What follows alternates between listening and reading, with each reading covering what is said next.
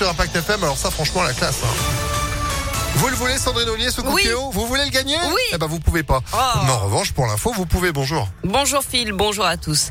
À la une, ils veulent comprendre pourquoi. On vous en parlait hier sur Impact FM. L'association Notre Affaire à tous a saisi la justice pour dénoncer les pollutions chimiques provoquées par deux entreprises de la vallée de la chimie à Lyon.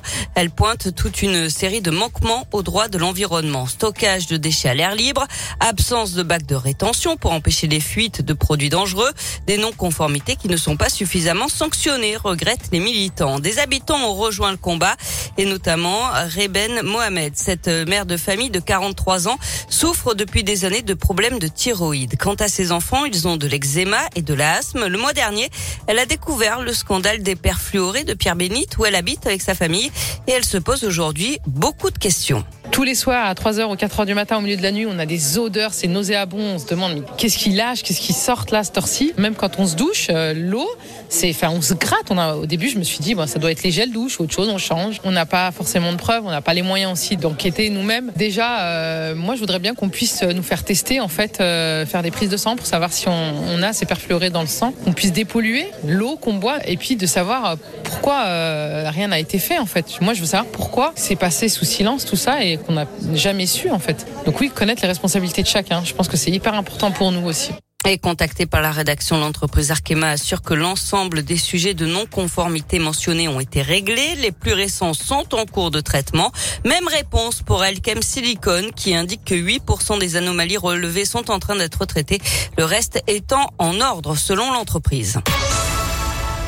Dans l'actualité également, encore un blessé par balle dans l'agglomération lyonnaise. La victime est un jeune homme de 18 ans. Il souffrirait d'une blessure légère au bras, selon le progrès. Les secours ont été appelés hier soir vers 20h à Villeurbanne. Le jeune majeur s'était réfugié chez des voisins.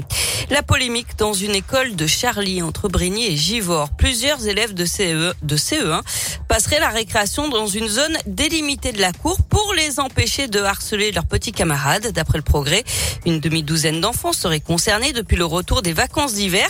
S'ils sortent de la zone, euh, le surveillant siffle pour les avertir. Les parents n'auraient pas été mis au courant, ni la mairie. La directrice de l'école assume et explique que la mesure a été validée par l'inspecteur de l'éducation nationale. Un adjoint de la mairie doit rencontrer la directrice aujourd'hui.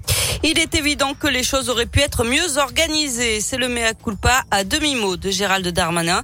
Le ministre de l'Intérieur a présenté ses excuses hier devant le Sénat, reconnaissant un usage disproportionné de gaz lacrymogène sur certains supporters et notamment sur des enfants samedi en marge de la finale de la Ligue des Champions au Stade de France. En revanche, il maintient ces chiffres pourtant contestés de 30 à 40 000 personnes sans billets ou avec de faux billets. Source selon lui de ces débordements. Le ministre de l'Intérieur a promis des changements dans le dispositif policier vendredi euh, pour le match de Ligue des Nations de l'équipe de France contre le Danemark. Et puis dans l'actualité aussi, c'est le jour J en Angleterre, le jubilé de platine de la reine Elisabeth II. Euh, Quatre jours de fête pour célébrer ses 70 ans de règne. California. Du sport avec du basket et la victoire hier soir de Villeurbanne sur Dijon 81 à 68 pour la première manche des demi-finales du championnat.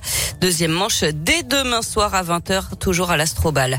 En foot, large victoire des filles de l'OL sur ici les Moulineaux, 4 à 0 hier soir pour leur dernier match de la saison. Et puis c'est l'événement à Lyon. Le coup d'envoi aujourd'hui des Nuits de Fourvière, 76e édition, 173 représentations, 59 spectacles de théâtre, danse, musique, opéra ou encore cirque. L'occasion de voir notamment Mathieu Chédid, Julien Clerc ou encore Dutronc, père et fils. Et c'est jusqu'au 30 juillet. Mais oui, ça fait plaisir. Voilà. Merci beaucoup, Sandrine, pour l'info qui continue sur ImpactFM.fr. Vous êtes de retour à 9h. À tout à l'heure. À tout à l'heure, 8h35. Météo Lyon.